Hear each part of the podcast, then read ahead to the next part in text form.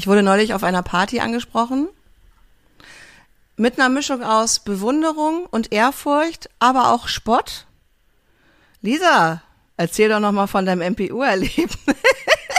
Oh nein, ich dachte ganz kurz, weil du einen Schlangentop getragen hast. äh, äh. Ich würde jetzt gern super überrascht reagieren, aber du hattest es ja in einer der ersten Folgen schon mal angeteasert. Vielleicht kannst du einmal ganz kurz für uns erklären, was eine MPU ist, bevor wir hier loslegen. Medizinisch-psychologische Untersuchung. Und es ist wirklich alles mit dabei, was ich hier jetzt aufgezählt habe. Ja, das sind doch hier die beiden da. Dings und äh, Bums. Dings und Bums. Der Podcast mit Kestel und Connors. Ich möchte aber ganz wichtig, was am Anfang dieser Folge sagen, das ist mir persönlich wirklich wichtig. Ich mache oft den Eindruck, und ich weiß auch, dass es Teil meines Humors ist, dass ich total alkoholverherrlichend bin. Bin ich auch in Teilen, aber will ausgerechnet und explizit in dieser Folge darauf hinweisen, dass ich das gleich ein bisschen unterhaltsam erzählen werde, wie es zu der MPU-Geschichte gekommen ist. Aber dass das auch, und das werde ich hoffentlich auch gut verpacken können, in einer Phase stattgefunden hat, wo ich wirklich, finde ich, zu viel getrunken habe und ich auch, wenn ich hier oft einen Witz mache, nochmal wirklich und jetzt wirklich allen Ernstes und mit voller Ernsthaftigkeit, ja? Sie streckt den Finger in die Höhe. Sie zeigt mit dem ausgezogenen Finger auf angezogene Leute. So wichtig ist es. Ja, wir haben ein, finde ich, massives Problem in unserer Gesellschaft, was die Akzeptanz von Alkohol trinken, beziehungsweise die Nicht-Akzeptanz von Alkohol nicht trinken angeht. Ich kenne viele Leute, die viel zu viel trinken. Ich gehörte immer dazu, gehöre bestimmt immer noch auf jeden Fall zu den Menschen, die das auch in einem ungesunden Maße können. Von daher, also das mal vorab, schwieriges Thema und wenn euch das triggern sollte, dann ist diese Folge vielleicht nichts zum alleine hören oder äh, macht euch darüber Gedanken. Es geht also tatsächlich um Alkoholmissbrauch, kann man nicht anders sagen. Und falls ihr das Gefühl habt, ihr braucht Hilfe, packen wir euch nützliche Links in die Show Notes. So, jetzt aber zu der lustigen Geschichte. Pass auf, es gab so eine Phase, die hieß Corona. Da ist keiner von uns rausgegangen, keiner hat was unternommen. Dementsprechend habe auch ich nicht, auch wenn ich damals gerne äh, viel getrunken habe, nicht alleine zu Hause Alkohol getrunken. So schlimm war es noch nicht. Ist aber auch eine Sache, das, das muss man hinterfragen, ne? wenn man regelmäßig alleine Alkohol trinkt, das ist kein cooles Zeichen. Da war es aber eher so, ja, ab und zu mal mit Freundinnen verabredet, als man dann auch durfte und dann völlig eskaliert, als Tag eins die Restaurants wieder offen hatten. Es war ein richtig schöner Sommertag, vielleicht war es auch Tag zwei oder drei, auf jeden Fall haben wir uns, ich mit einer Freundin und einem Kumpel von ihr, schon mittags verabredet, in der Sonne, Aachener Straße, Köln, bestes Wetter, alle Leute geil drauf und haben schon mittags angefangen, Rosé zu trinken, also Wein. Auch nicht zu knapp, und abends war ich noch eingeladen bei meinem Friseur auf der Geburtstagsparty. Du bist ein richtiges It-Girl, oder? Ja, ich habe mich auch ganz cool gefühlt und ich muss auch sagen, als dieses Nachmittags Besäufnis? ja, leider, man muss es so sagen. Als das vorbei war, bin ich kurz nach Hause und dachte, boah, das war eigentlich echt schon viel. Fand es aber noch alles irgendwie im Rahmen, habe mich kurz ausgeruht und bin dann tatsächlich noch abends losgestiefelt auf diesen Geburtstag. Mit meinem Fahrrad gefahren bin ich und ich hatte so Ballerinas an, die mir schon Probleme bereitet haben. Im Sinne von, die hatte ich ein bisschen ausgelatscht. Die flogen mir immer mal vom Schuh ab, auch im nüchternen Zustand, äh, vom Fuß. Du bist komplett lattenstramm mit dem Fahrrad dann heimgefahren? Nein, nee, ich bin also nach dem Nachmittagstrink, Umtrunk zu Hause gewesen, habe mich ausgeruht, war dann der Meinung, jetzt bin ich irgendwann fit und bin mit dem Fahrrad Ah. zu meinem Friseur. Okay, ja. So, da angekommen, ach, es war eine schöne Party. Es war echt ganz witzig. Ich war aber nicht, das muss man auch dazu sagen, ich war nicht so richtig gut drauf. Ich hatte damals, glaube ich, auch so eine On-Off-Beziehung. Also mir ging es nicht optimal gut und auch damals gehörte für mich tatsächlich Alkohol so ein bisschen mit zu einer Bewältigungsstrategie von dem Verdrängen von schlechten Gefühlen. Ist einfach so. Super schwierig. Super gefährlich auch. Ganz genau, fand ich aber damals noch normal. Vor allem mein ganzes Umfeld war auch so, ja, also mittags halt ein Rosé aufmachen, ne, an einem Samstag. Ist übrigens auch noch ein interessanter Teil dieser ganzen Geschichte, weil ich tatsächlich mit der Freundin nichts mehr zu tun habe. Mit der ich damals gerne öfter mal zu viel getrunken habe. Aus verschiedensten Gründen, aber mehr dazu gleich. Ich also auf den Geburtstag meines Friseurs und ich war schon immer so, ich habe gerne mal einen Sekt getrunken oder einen Wein. Mittlerweile ja auch Bier, aber habe nie harte Sachen getrunken, weil ich es nicht mag und weil ich es wirklich nicht vertrage. Also es tut mir überhaupt nicht gut. Und auf dieser Party gab es dann aber eine richtig leckere Bohle. Aber ich finde, Bowle ist so ein bisschen vergleichbar mit diesem Tropika-Sekt. Da ist so viel Zucker, Frucht und alles Mögliche drin, dass du den harten Alkohol in der Regel nicht mehr schmeckst. Ich mag nämlich auch nicht unbedingt harten Alkohol. Ich mag zum Beispiel gar nicht die Longdrinks, die Mikey trinkt, also mein Mann. Der trinkt so Getränke, die schmecken nach Lagerfeuer. Also sowas mit ganz rauchigen Äh, Whisky. Aromen. Ja. Das ist das Einzige, was ich übrigens lecker finde. Getränke mit rauchigem Whisky. Da muss ich jetzt übrigens zurückrudern. Doch, dann trinke ich doch mal hartes Zeug. Also, äh, wie heißt denn das nochmal? Dieses mit dem Eischaum oben drauf, wo Whisky drin ist. Whisky Sour. Oh, das ist das Einzige, was ich gut finde in meiner Datingphase. danke. Wenn ich mal mit Jungs ausgegangen bin oder Männern ausgegangen bin, dann habe ich immer Whisky Sour getrunken. Einfach um ein bisschen cooler zu sein, auch so. Ja, na klar. Für die Boys. Okay, alles klar. die Folge wird einfach von Satz zu Satz problematischer. Genau. So, an dem Tag war auf jeden Fall, waren keine Männer involviert und keine Pick-Me-Girl-eske ähm, Attitude, sondern einfach nur geil, wie lecker schmeckt Bohle. Wir sind alle wieder zusammen. Ich war auf einer Party, wo 20 Leute waren, nach Corona, geil. Ich stelle mir das gerade so vor, so zweiter, dritter Tag, nachdem diese ganze Lockdown-Situation aufgelockert wurde. Ihr steht im Friseursalon und trinkt alle, jeder seinen eigenen Strohhalm aus diesem Haarwaschbecken. So quasi wie Eimer saufen, nur im Friseursalon. War's genau so? Es war bei ihm zu Hause, Oh, schade. aber also es gab eine große Kelle in einer riesengroßen Schüssel, wo diese Bohle drin war und ich habe das, ich fand das so köstlich.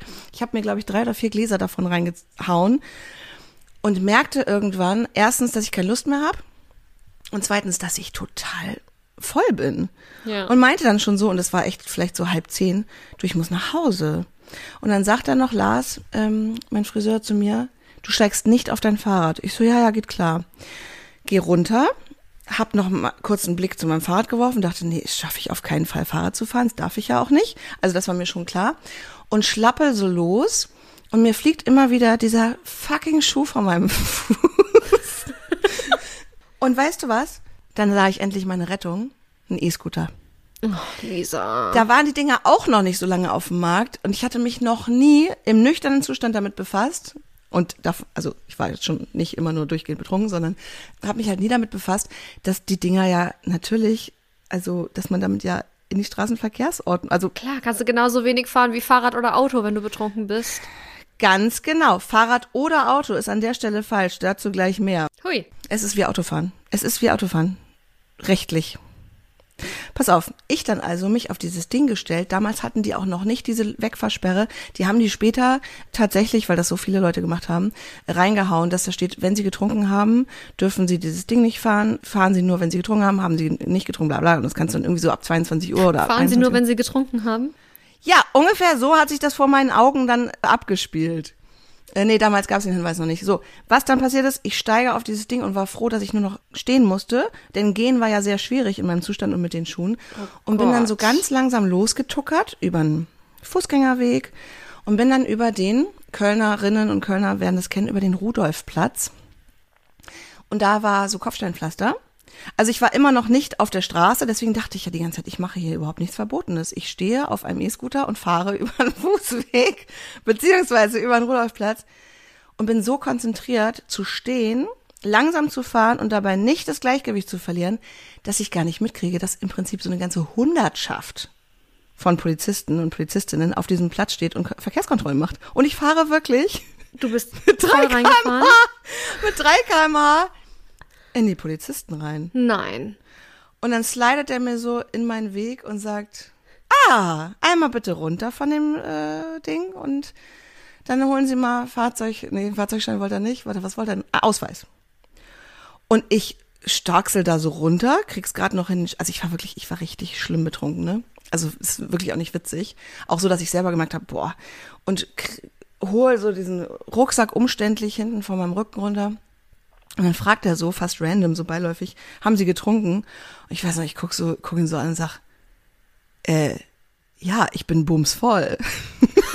Oh Gott, Lisa.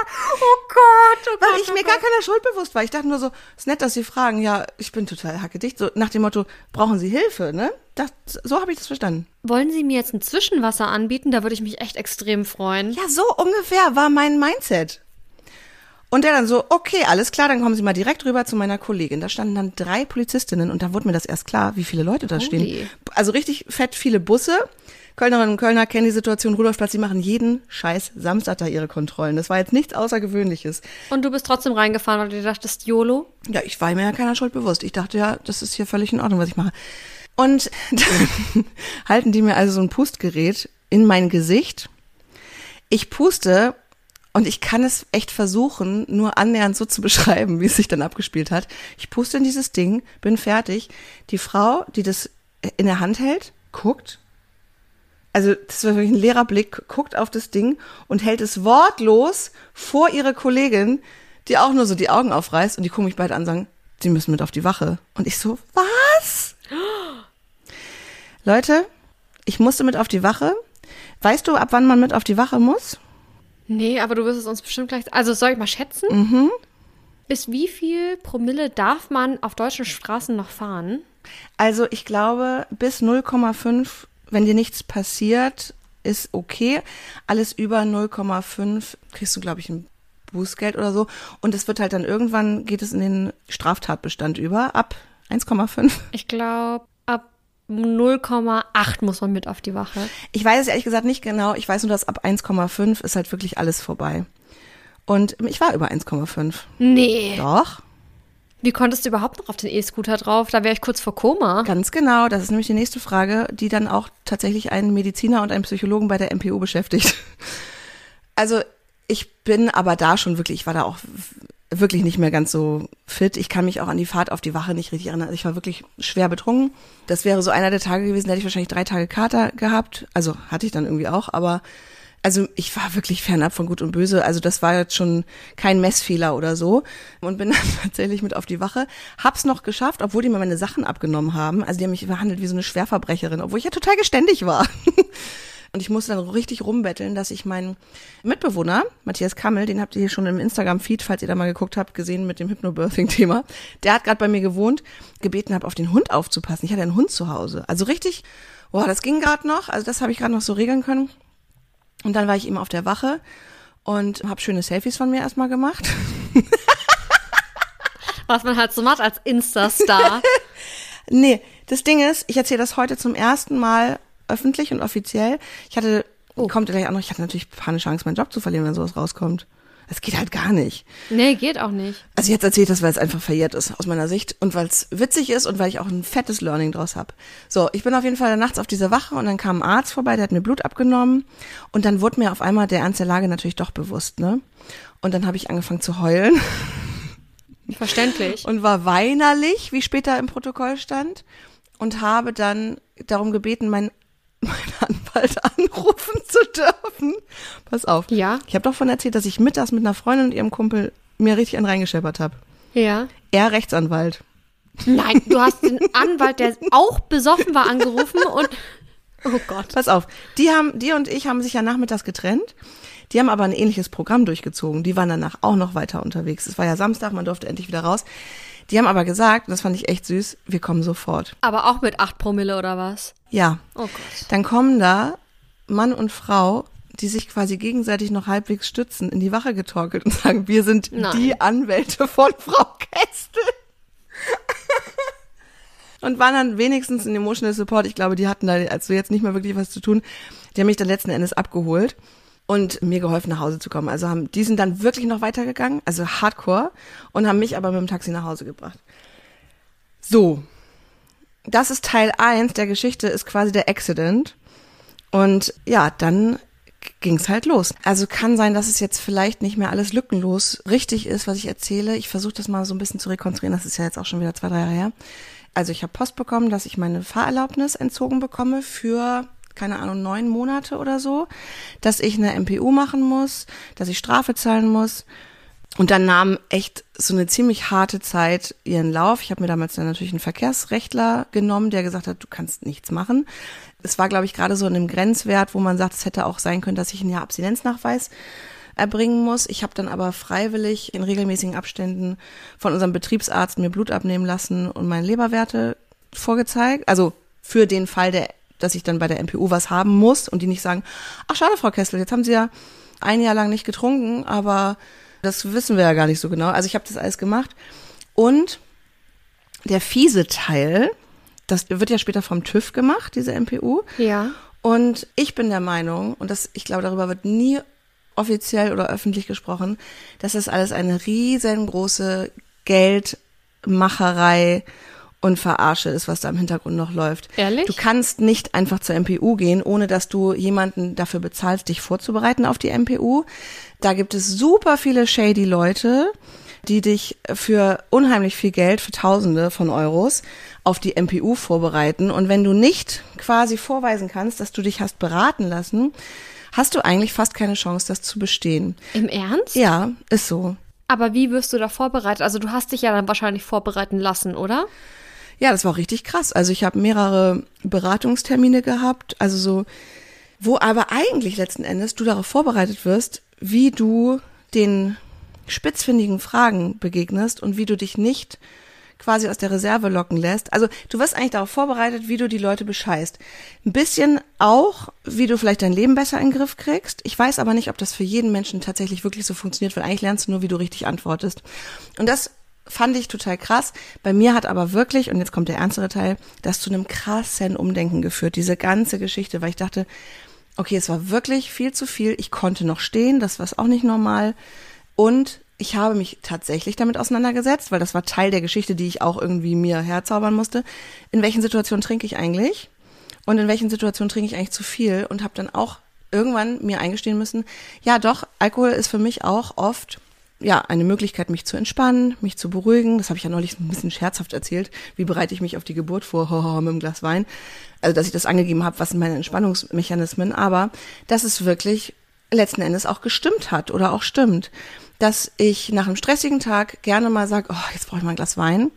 Oder, dass es ja auch damals, glaube ich, wirklich so war. Ich war nicht glücklich in meiner Beziehung und dass ich dann öfter mal mit Freunden Spaß hatte, indem ich natürlich viel Alkohol getrunken habe.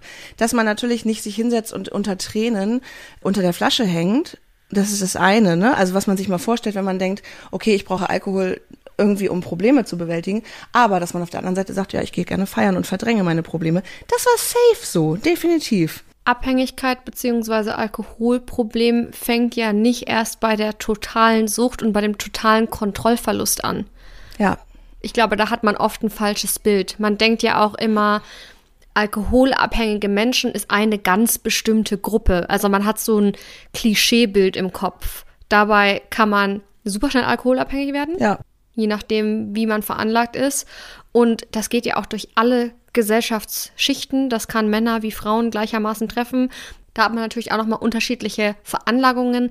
Aber ich glaube, man unterschätzt, wie schnell man Alkohol nutzt, um Dinge zu kompensieren. Ich habe das gemerkt, auch während Corona, als diese ganze Lockdown-Geschichte angefangen hat, weil auch Sommer gute Zeit gehabt, man konnte nicht mehr ins Büro gehen, auf einmal war die ganze Familie den ganzen Tag zusammen, Clubtanz getanzt natürlich von früh bis spät und auch mal tatsächlich unter der Woche schon mittags so einen kleinen Aperol oder Hugo gemacht. Ja. Und beim ersten Mal war es noch so, ja, okay, das ist halt jetzt mal so ungewohntes oder ausnahmsweise Daydrinking, nachdem man irgendwie früher Feierabend hatte, was aber irgendwann dazu geworden ist, dass man schon mal jeden Mittag zusammen noch ein kleines Aperölchen getrunken hat, was dann da drin gemündet ist, dass ich mir schon am Abend vorher dachte, geil, ich freue mich morgen Mittag auf meinen Hugo. Ja. Und dann dachte ich mir, gut, jetzt reicht's. Das kann nicht wahr sein. Das kann nicht wahr sein, dass ich mir unter der Woche abends denke, auf was freue ich mich am nächsten Tag. Und das ist einfach ein alkoholisches Getränk am Mittag. Natürlich ist es auch die Geselligkeit, das ja. zusammen zu trinken, ein Spiel zu spielen und so weiter und so fort. Aber da habe ich das allererste Mal gemerkt, dass das so ein fester Bestandteil meines Alltags ist, auf den ich natürlich noch verzichten kann, aber auf den ich in dem Moment gar nicht unbedingt verzichten wollte. Mhm. Und da habe ich wirklich gemerkt, okay, ich muss jetzt die Notbremse ziehen, weil ich bin jemand, der eigentlich relativ wenig Alkohol trinke. Ich trinke gerne mhm. Alkohol, beziehungsweise wahrscheinlich würden andere Menschen nicht sagen, dass ich wenig Alkohol trinke. Ich bin sehr, sehr selten betrunken. Mhm. Ich trinke gerne mal einen Glühwein, ich trinke gerne mal ein Glas Wein, aber ich bin weit weg von irgendeiner Regelmäßigkeit, mhm. was das Thema angeht. Und dann zu merken, dass das auf einmal sich so in den Alltag einschleicht, in einer Geselligkeit, die auch total akzeptiert ist. Das war Total. all over meine Instagram-Stories. Jeder hat da bei 30 Grad im Schatten im Homeoffice sich ein Bier aufgemacht, ein Cider aufgemacht, hier mal in der Mittagspause noch einen kleinen Aperol getrunken. Und das ist so normal. In unserer Gesellschaft ist das so drin, dass ich das erstmal gar nicht hinterfragt habe. Bis ich, wie gesagt, ich stand wirklich beim Abschminken abends und dachte, Christine, sag mal, spinnst du?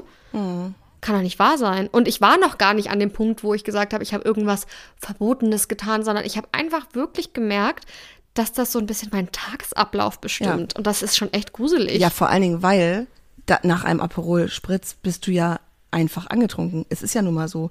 Also klar, wenn du das oft machst, merkst du es nicht mehr. Aber wenn du mal, also das habe ich auch schon vorher, aber auch danach immer mal gerne gemacht, so eine Zeit von ein bis drei Monaten Anfang des Jahres, ne, nach diesen ganzen Feiertagen, mal den Januar, aber ehrlich gesagt, zur Selbstkontrolle, geiler noch drei Monate äh, auf Alkohol zu verzichten und dann mal wieder so ein Glas trinkst, was das mit einem macht. Ich finde, das ist so krass. Ich habe das ja neulich schon mal erzählt, dieses abends ein oder in meiner Phase mit meinem Boyfriend, der auch sehr viel getrunken hat, zwei Gläser Wein oder so, also weil man sich halt eine Flasche teilt, äh, dann bist du morgens ja, also erstmal bist du abends betrunken, ist einfach so. Und also du startest nicht so gut in den Tag. Aber das muss man natürlich dann erstmal lernen oder erstmal ausprobieren, wenn man sich mal so eine Gewohnheit angetrunken hat.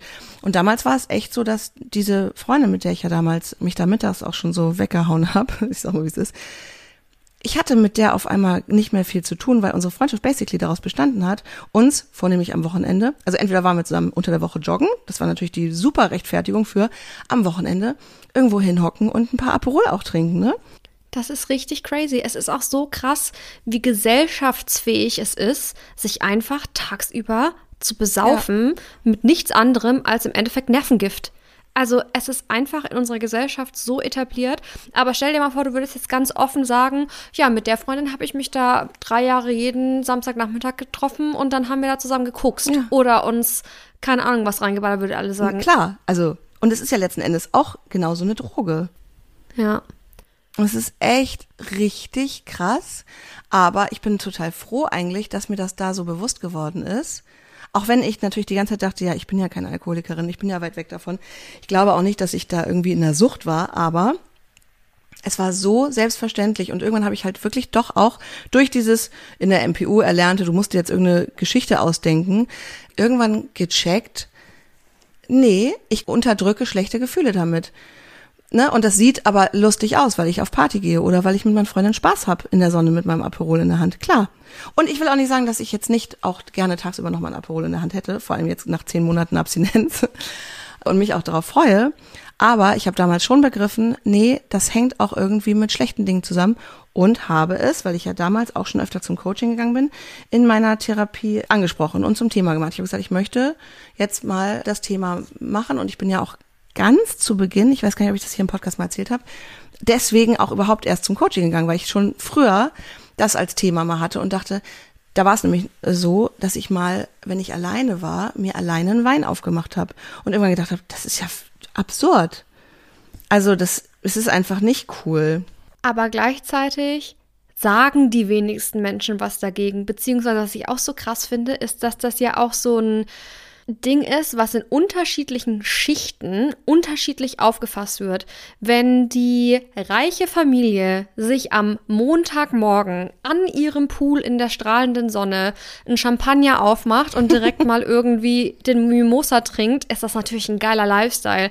Wenn sich jemand, der seit 30 Jahren arbeitslos bzw. arbeitssuchend ist, Sonntagmorgens um neun im Plattenbau das erste Bier aufmacht, Ja. dann ist der asozial. Ja, Weißt du, das ist halt einfach, ext also dieses Thema ist auf so vielen Ebenen extrem schwierig. ja, total. Oder auch auf Partys zu sagen, ich trinke nicht.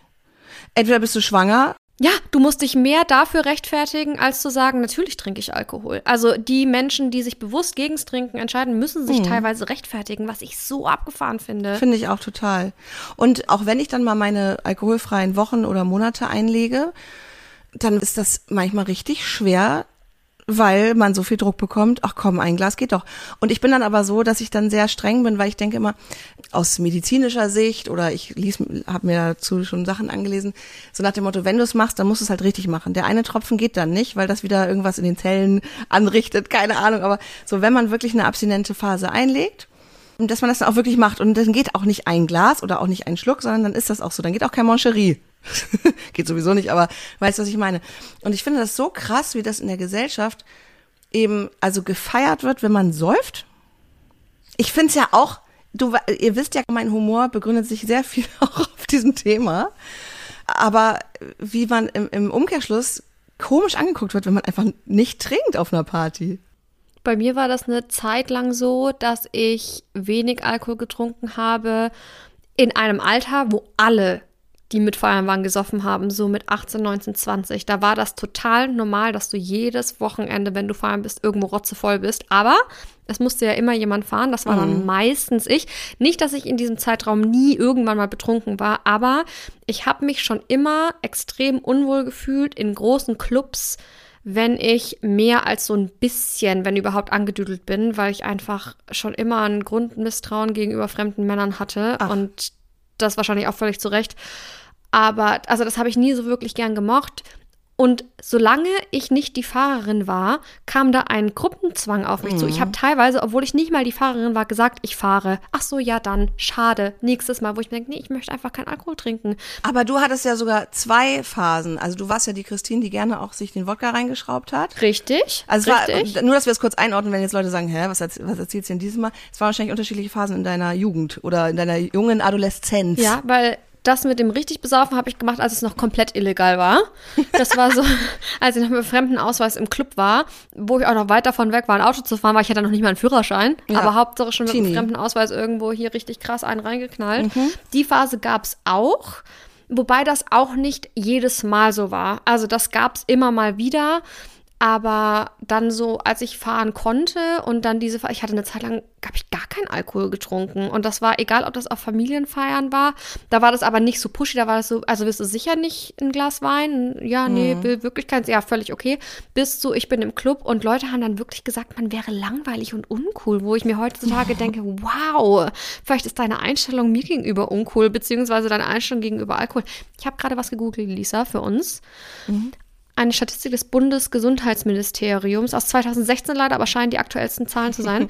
In Deutschland starben im Jahr 2016 19.000 Frauen und 43.000 Männer an einer ausschließlich auf Alkohol zurückzuführenden Todesursache.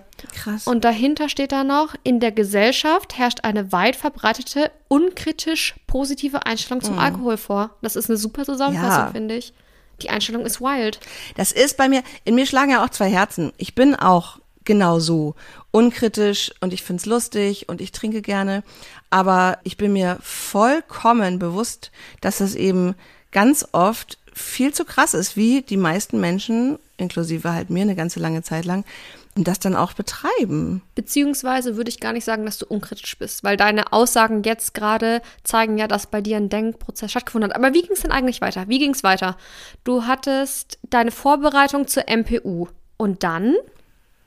Dann war ich sehr aufgeregt, als ich endlich zur MPO zugelassen wurde, was auch wieder mit extremen Kosten verbunden ist. Also nochmal ganz kurz, ich weiß, es betrifft wenige Leute, aber die wissen gar nicht so richtig, glaube ich, wo sie sich Hilfe suchen können, wenn denen das mal passiert ist. Mir haben nämlich daraufhin ein paar Leute bei Instagram geschrieben. Und mich hat eben auf einer Party auch jemand angesprochen, der unseren Podcast hört, dass es eben doch einigen Leuten so geht. Es ist sehr schwer, jemand Seriöses zu finden. Ich kann nur sagen, hört auf euer Bauchgefühl, hört euch um, vielleicht mal im Bekanntenkreis, ob das jemand schon mal machen musste, weil, wie gesagt, ich finde, da wird einfach unheimlich viel Geld gemacht mit der Not von Menschen und es sind ja halt auch oft Leute, die können das nicht bezahlen. So. Das sind einfach Tausende gewesen, die das gekostet hat. Ist so.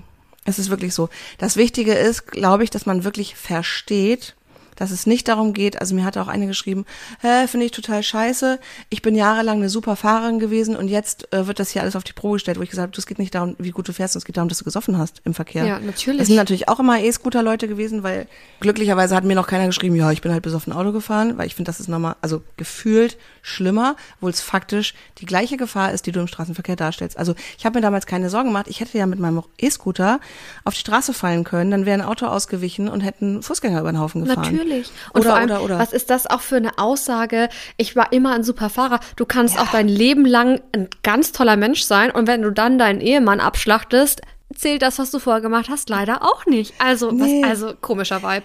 Ja, es muss ganz, ganz, ganz, ganz krass viel Umdenken stattfinden. Also wenn man tatsächlich betrunken und auch mit einem so hohen Promillewert im Straßenverkehr unterwegs war, dass man es wirklich versteht. Und darum geht's eben auch in diesen Beratungen, die dich zu, auf die MPO vorbereiten, dass du verstehst, dass es nicht darum geht, dass dir Unrecht getan wurde oder du eigentlich ja gar nicht so viel trinkst und dass du verstehst, dass du maximale Gefahr für andere Menschen darstellst Ja. und dass du dein Trinkverhalten und überhaupt dein eigentlich dein ganzes Problemverhalten oder oder den Umgang mit Problemen überdenken und überarbeiten musst, ganz dringend.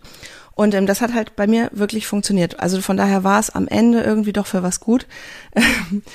Die witzige Phase dazwischen war, dass ich ja trotzdem jeden Tag zu meinem Pferd wollte und ich habe, weil mich ganz viele fragen, Alter, wie hast du das gemacht? Du warst Single? Wie bist du überhaupt irgendwo von A nach B gekommen? Also ich bin viel Fahrrad gefahren, ich habe mein Fahrrad gerne mit in die Bahn genommen, aber ich hatte auch einen Fahrer. Ich habe bei eBay Kleinanzeigen, glaube ich, das eBay war oder Facebook, ich weiß gar nicht mehr, nach jemandem gesucht und ich habe Paul gefunden und Paul hat mich für 10 Euro die Stunde mit meinem eigenen Auto überall hingefahren. Nein. So witzig, Mit ja. dem Smart. Ja, Oh mein Gott. wenn du dort, also wir haben halt viel Zeit miteinander verbracht und irgendwann hat, also weil Paul war, so geil, Paul war Krankenpfleger, Bodybuilder und eben persönlicher Fahrer für 10 Euro die Stunde. Der Schrank im Smart war das. Total süß, ja, war erst 20 oder so. Und hat dann später auch mal mit mir zusammen Sport gemacht oder so. Also wir waren schon so ein bisschen fast Kumpel. Wir folgen uns auch noch auf Insta. Ja, das war also so, oh, also auch nochmal auf jeden Fall Geld on top. Aber so konnte ich zumindest mein Pferd weiterhin sehen, wenn es jetzt mal nicht ging, dass ich irgendwie mit der Bahn und dem Fahrrad drei Stunden Fahrt einrechne, um zum Pferd zu kommen, sondern ich habe halt zu Paul gesagt, hol mich bitte morgens um neun ab, ich habe Reitstunde. Also so habe ich das gelöst. Ja, und dann letzten Endes MPU, also das ist wirklich krass. Ich war richtig aufgeregt und habe das natürlich ganz gut bestanden, weil ich eben wirklich ein Umdenken hatte. Ich wurde untersucht von einem Arzt, wie meine ganzen Werte so sind. Ich habe dem auch meine Leberwerte, die ich regelmäßig gecheckt habe, gezeigt. Die waren auch übrigens alle gut. Das war ja noch das, wo ich dachte, okay, ein Glück, obwohl ich ja anscheinend hier über einen längeren Zeitraum mir eine Toleranz angetrunken habe oder eine Verträglichkeit. Also obwohl ich mit 1,5 angehalten wurde und noch sprechen konnte, mehr oder weniger, also das, da musst du erstmal hinkommen. So, jemand, der zum ersten Mal Alkohol trinkt, wäre wahrscheinlich tot, wenn er so viel trinkt. Ja, also Lirum Larum, ich habe diese Untersuchung gehabt, dann gab es noch einen Psychologen, der geilerweise mich sofort als die 1 Live-Moderatorin erkannt hat, was auf der einen Seite sehr peinlich war, auf der anderen Seite war der, glaube ich, so ein bisschen mir wohlgesonnen. Also Hattest du einen Promi-Bonus? ich glaube ja, ehrlich gesagt, ja. Ehrlich? Ja, klar. Ich war, äh, und weiße, weiße Frau. Gut, gut aussehende weiße Frau, behaupte ich jetzt Sexy. mal. Ja, ich hatte Vorteile und hab's geschafft. Und ach so, da musste ich noch so einen Reaktionstest machen. Da hatte ich richtig Ehrgeiz entwickelt. Aber fand das schon super belastend. Es war unangenehm und irgendwie hast du das Gefühl, du musst auch irgendwie immer noch ah, viel den Leuten gefallen, die dich da am Ende prüfen und das war echt uncool und ich frage mich, wie Leute mit einem vielleicht, ich sag mal, etwas geringeren IQ oder nicht eben der Einsicht über das Verhalten das schaffen sollen. Auf der anderen Seite muss ich aber auch sagen, ich bin froh, dass Leute aus dem Verkehr gezogen werden. Ich habe mir früher nie Gedanken darüber gemacht, dass Menschen betrunken ins Auto steigen. Und es sind viele. Man unterschätzt das. Ehrlich gesagt, ich habe manchmal schon das Gefühl, dass Leute hier nach äh, ein paar Bier noch Auto fahren. Und jetzt, wo ich schwanger bin, stelle ich mir ganz oft vor, wir haben hier ewig Landstraße, du warst schon mal bei mir zu Besuch. Ich kann euch das auch noch mal kurz versuchen zu erklären. Also wenn du am Ende der Autobahn bist und zu uns nach Hause willst, musst du noch mal 20 Minuten einfach durch die Walachei, Landstraße und so weiter. Und wenn dir da jemand entgegenkommt, der denkt, ich kann ja noch fahren, obwohl ich drei Bier getrunken habe oder vielleicht sogar mehr, und ich fahre da zum Beispiel mit meinem Baby im Bauch und habe nichts getrunken und kann nichts dagegen tun, wenn mir jemand besoffen entgegenkommt und der fährt uns beide tot, dann sitzt mein Libius hier und wird seines Lebens nicht mehr froh und also das lässt sich natürlich übertragen auf jede andere Person, die am Straßenverkehr teilnimmt. Es ist einfach im höchsten Maße asozial und schlimm, sich besoffen ins Auto zu setzen, weil man eben nicht nur alleine unterwegs ist, sondern man ist unterwegs mit zig Menschen, die alle ein Leben führen auf der Straße und kann da richtig schlimm Schaden anrichten. Das war mir vorher schon klar, aber es ist mir noch mal mehr klar geworden, jetzt wo ich hier rausgezogen bin, jetzt wo ich ein Baby im Bauch habe, ja, wo ich mir noch mal Gedanken über dieses Thema gemacht habe, auch natürlich retrospektiv über die anderen Folgen, wo ich hier immer Witze mache über Alkohol trinken, aber es gibt halt so wirklich Grenzen der Witzigkeit, was das Thema angeht und die sind definitiv spätestens erreicht, wenn sich jemand nach meinetwegen auch nur einem Bier noch ans Steuer setzt. Ich find's aber auch krass, wie klein die Awareness dafür war mit diesen E-Scootern, weil ich habe alleine drei Freunde beziehungsweise einen Freund und zwei Bekannte, die ihren Führerschein verloren haben für ein ganzes Jahr. Ja, dann waren die auch bei der MPU. Plus MPU plus bis zu 3000 Euro Strafe. Das war irgendwie in dieser Phase, als die E-Scooter neu aufkamen, alle Ja. auf einmal hyped waren, Ja. dass man wieder raus konnte und dann noch Sommer war. Meine Freunde haben in Anführungszeichen reihenweise ihre Führerscheine verloren. Ich kenne so viele Leute, die dann wiederum jemanden kennen, der den Führerschein so verloren hat. Ich dachte, naja, dieser E-Scooter, damit fahre ich jetzt einfach mal schnell nach Hause, auch wenn es irgendwie nur zwei Blocks sind. Total bescheuert. Und niemand tut mir leid, der deswegen den Lappen verloren hat, auch ich nicht. Weil ist dir schon mal, wahrscheinlich auch in der Zeit damals, jetzt war ich lange nicht mehr in der Stadt und ich glaube, es macht auch keiner mehr so richtig toll, aber ist dir schon mal passiert, dass jemand so gegen 22, 23 Uhr total laut, gröhlend, zu dritt auf dem E-Scooter, dich fast umballert Ja. auf der Straße? Ich bin tatsächlich nur ein einziges Mal E-Scooter gefahren und zwar auch in Köln. auch betrunken? nüchtern zur Arbeit tatsächlich. Wir haben kein Taxi bekommen. Wir mussten auf die Messe vom Hotel zur Messe und haben kein Taxi bekommen und waren auch nicht mit Auto da und die Öffis waren so maßlos überfüllt, weil da irgendwie ein Fußballspiel war. Da? Keine Ahnung. Und dann haben wir gesagt, hey, kein Ding, wir fahren einfach schnell E-Scooter. Hatten das beide noch nie gemacht, mein Kollege und ich. Das geht aber ja super easy. Haben uns dann diese E-Scooter genommen und sind zur Messe gedüst und ich war schockiert, wie schnell du damit bist. Ja, es ist schweinegefährlich. Deswegen besser, wenn da direkt aufgeräumt wird. Ich glaube, die Awareness ist mittlerweile auch größer. Aber Ja. man sieht ja, dass es dir und mir und jedem passieren kann. Und ich hoffe, dass wir da nicht unbedingt mit krass gutem Beispiel jetzt vorangehen können, aber ein bisschen mehr Awareness geschaffen haben heute. Ja, und wenn ihr jetzt auch selber denkt, oh, ähm, eigentlich geht's mir auch so. Ich finde nie einen Stopp, wenn ich erstmal angefangen habe zu trinken oder ich find's so lustig äh, mit meinen Mädels und wir trinken ja nur aus Spaß, aber irgendwie ist es doch irgendwie jeden dritten Abend. Dann hoffe ich, dass wir euch ermutigen mit diesem Podcast zu sagen, ey, vielleicht versuche ich doch nochmal herauszufinden, was eigentlich das Problem ist, weil es, es steckt immer irgendwas dahinter, wenn man so viel Spaß haben will und so viel sich ablenken will von seinem äh, Leben, dass man halt mindestens jedes Wochenende oder vielleicht sogar auch unter der Woche da nachhelfen muss. Das soll auch gar nicht so moralapostlich sein, es soll eher sagen, ich kenne das.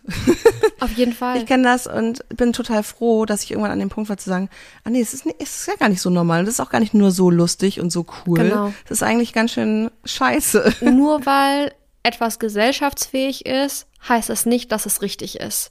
Und Nee. dieser Standardausspruch, bei dem es meiner Meinung nach schon anfängt, ja, ich kann schon weggehen und keinen Alkohol trinken, aber dann habe ich halt keinen Spaß. Da fängt es halt schon an. Da läuft irgendwas gewaltig schief.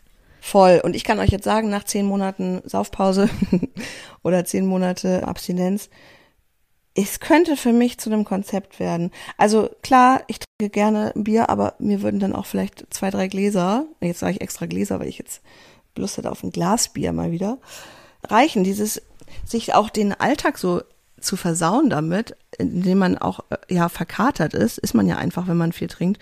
Das kann man mal machen und ich würde es aber, glaube ich, jetzt, also dann auch mit Kind und so, mir nicht mehr so zumuten oder halt eben sagen, das spare ich mir für geile Events auf, wie zum Beispiel unsere 90er-Party, die wir irgendwann im Wonners, im Wonn, am Wonnerstag im Wonn Am Donnerstag im Wonn oder in der Dorfdisco hier. Wir schmeißen für euch Ja. eine 90er-Party, Leute. Wir sind dran. Ja, also ich werde nicht sagen, ey, man darf nicht auch mal sich total gehen lassen und sich auch nicht mal richtig einen reinstellen. Ich liebe das, aber vielleicht nicht jedes Wochenende. Ich musste gerade auch so ein bisschen schmunzeln, weil ich mir im ersten Moment dachte, so nur zwei bis drei Gläser Bier. Bei uns ist halt ein kleines Bier 0,5 und ein großes Bier ein Liter, wo ich mir dachte, hey, vielleicht schalte ich Oh mal einen Gang Gott. zurück, vielleicht in Zukunft noch drei Liter Bier am Tag. Aber ja, eure Reagenz-Kölschgläser sind natürlich noch mal ein anderes Ja. Level. Ja, ja, klar. Die Kölschgläser sind 02 und da hast du auch schnell zwei, drei Gläser weg einfach. Aber dann ist auch vielleicht mal gut.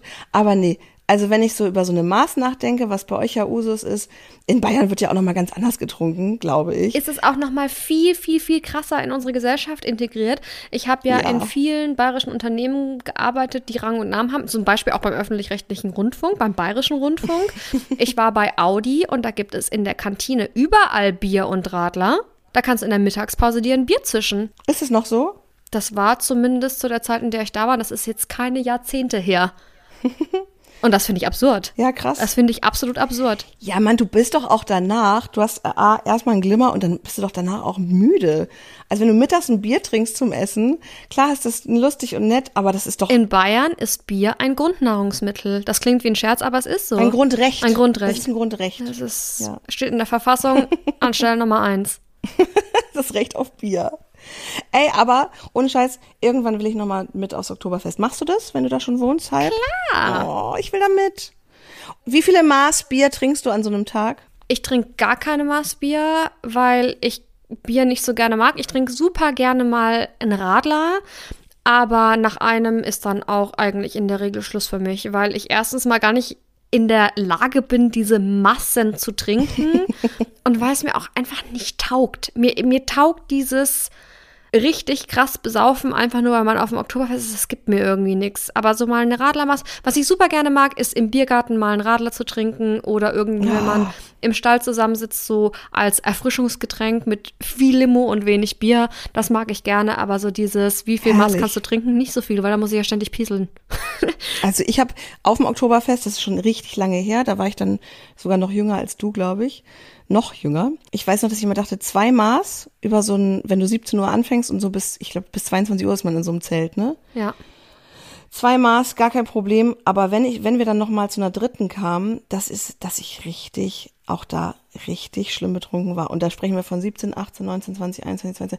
In fünf Stunden den Unterschied von zwei Litern auf drei Liter Bier. Es ist auch einfach wirklich viel. Aber ich weiß immer noch, ich dachte, das ist so die magische Grenze. Zwei Maß geht, drei Maß ist schon tot. Das ist aber auch abgefahren, wie viel Alkohol das ist. Also ich finde es auch richtig Ja. faszinierend, dass für meine Freunde, für meine Kumpels, der Standard ist, von kommen bis gehen jede Stunde eine Maß. Ich würde, also da wäre ich im Koma. Also ist auch gar nicht mein Anspruch. Ich habe einfach, ich, damit habe ich irgendwie nicht so viel am Hut. Ich gehe gern aufs Oktoberfest, aber ich muss dir auch noch mal dazu sagen, ich bin ab August in den USA. Da darf man ja nicht. Da musst du aus Plastik, aus Papptüten trinken. Vielleicht Ne? sind wir bis dahin ja so ein krasser Erfolgspodcast, dass du mich einfach einfliegen lassen kannst. Ja, klar. Aber erste Klasse mit Champagner, den ganzen Flug. Ich komme schon dicht an, weil wir haben ja auch nichts gelernt. Wir haben nichts gelernt. Doch, ich glaube, wir haben alle ein bisschen was gelernt. Also ich glaube, die, die einfach gerne trinken, so wie ich ja grundsätzlich auch, die machen das natürlich auch weiterhin. Aber ich glaube, dass es trotzdem äh, wichtig ist zu sagen, hey, immer mal drüber nachdenken.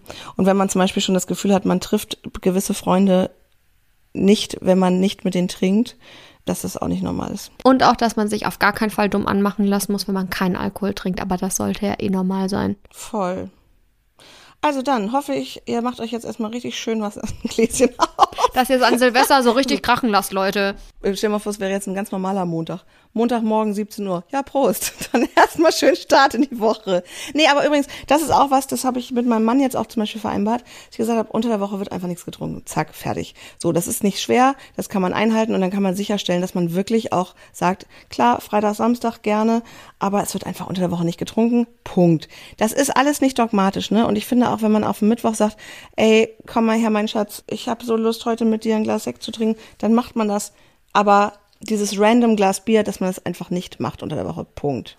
So, so hat man, glaube ich, einen guten Kontrollmechanismus, dass man nicht eben doch dann sagt, ach ja, dann habe ich Dienstag ja doch noch mal ein Bier getrunken. Nee, warte mal, und Donnerstag war ich ja mit den Mädels essen. Da haben wir dann natürlich doch noch mal ein Prosecco aufgemacht. Nee, einfach mal drauf achten. Drauf achten, wie viel, zu welchen Zeiten und wie schwer fällt es einem eigentlich, das nicht zu machen. Da wird einem nämlich schnell mal bewusst, ja, geht so. Beziehungsweise muss es am Ende des Tages natürlich jeder für sich selbst wissen. Wir sind nicht hier, um euch vorzuschreiben, wann ihr wie viel Alkohol trinkt. Legal ist es so oder so. Ihr könnt mit eurem Körper machen, was ihr wollt, aber ich glaube, dass es nicht schadet, mal über seine Gewohnheiten nachzudenken. Und das ist mit dem Alkohol wie mit allen anderen Gewohnheiten auch im Leben. Und wenn ihr euch dazu jetzt inspiriert fühlt, ja, dann haben wir hier schon alles richtig gemacht. Voll. Außer das mit dem Betrunkenfahren, das machen wir nicht mehr. Das machen wir auf keinen Fall. Überhaupt E-Scooter sind scheiße. Ich hasse die jetzt. so. Dings und Bums. Der Podcast mit Kästel und Connors.